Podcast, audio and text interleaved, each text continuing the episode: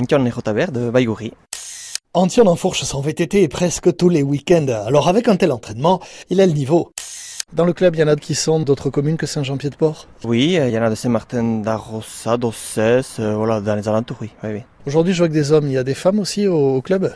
Alors on aimerait qu'il y en ait un peu plus, à vrai dire, mais en fait, euh, officiellement, il y en a une qui est avec nous et on en aura peut-être un peu plus euh, dans les mois à venir. Vous allez recruter. On va essayer. Les sorties, au fait, vous partez, vous êtes mettons 10, euh, vous vous attendez, vous adaptez le niveau en fonction de celui qui est le moins en jambes. Comment ça se déroule Comment ça se déroule ben, On fait, euh, on va dire presque au dernier moment tout ça, euh, en fonction des disponibilités de chacun.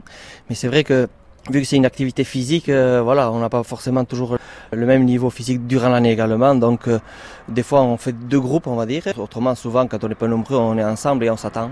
Et on le fait souvent, c'est-à-dire que chacun monte à son rythme et on s'attend après à soit un sommet, soit une- en haut d'une bosse, et, ou alors en bas d'une descente. Et, euh, en fait, c'est plus convivial qu'autre chose, mais il y a quand même un petit défi physique aussi derrière. Donc euh, c'est pour ça que de temps en temps on fait aussi des raids, des raids ou des randonnées qui sont organisées.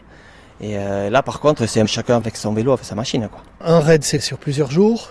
Alors, il y a plusieurs formules. Nous, on a touché un peu à tout. euh, donc, des formules ben, d'une seule journée, formule de deux jours.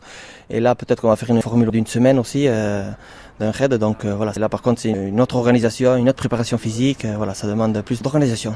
Et de jambes. Et de jambes, bien sûr, oui, de conditions. Donc voilà, il faut anticiper tout ça euh, et aussi concilier ça avec la vie des familles et le travail aussi. Il faut pas oublier. Faut travailler beaucoup pour s'acheter le beau VTT. Tout à fait, tout à fait.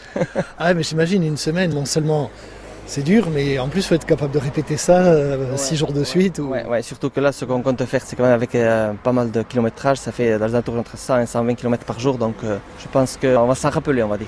C'est pour aller d'où à où En fait, c'est très symbolique. Le but, c'est de prendre une petite euh, fiole d'eau de la Méditerranée et de la ramener à l'Atlantique. C'est euh, un peu le bagnole sandail, quoi. Voilà, transpyrénéenne, mais version montagne, euh, avec euh, donc euh, dans les 20 000 mètres de dénivelé. Ah ouais, mais c'est énorme ce truc. Au retour, on vous le dira. Ouais, ouais. Parce qu'en plus, euh, du coup, il va falloir avoir un sac à dos rempli de. Euh, oui et non, c'est-à-dire que ben, vu que c'est organisé, donc euh, là par contre on est tout seul sur le vélo et euh, l'organisation se charge d'amener euh, les sacs de les riz. voitures suiveuses. Voilà, oui, quelque part, oui. Mais après par contre euh, il faut être un- entre guillemets autonome parce que voilà sur ces distances-là il va y avoir que trois ravitaillements, donc euh, tous les 30 km il faut faire le plein d'énergie, quoi, on va dire.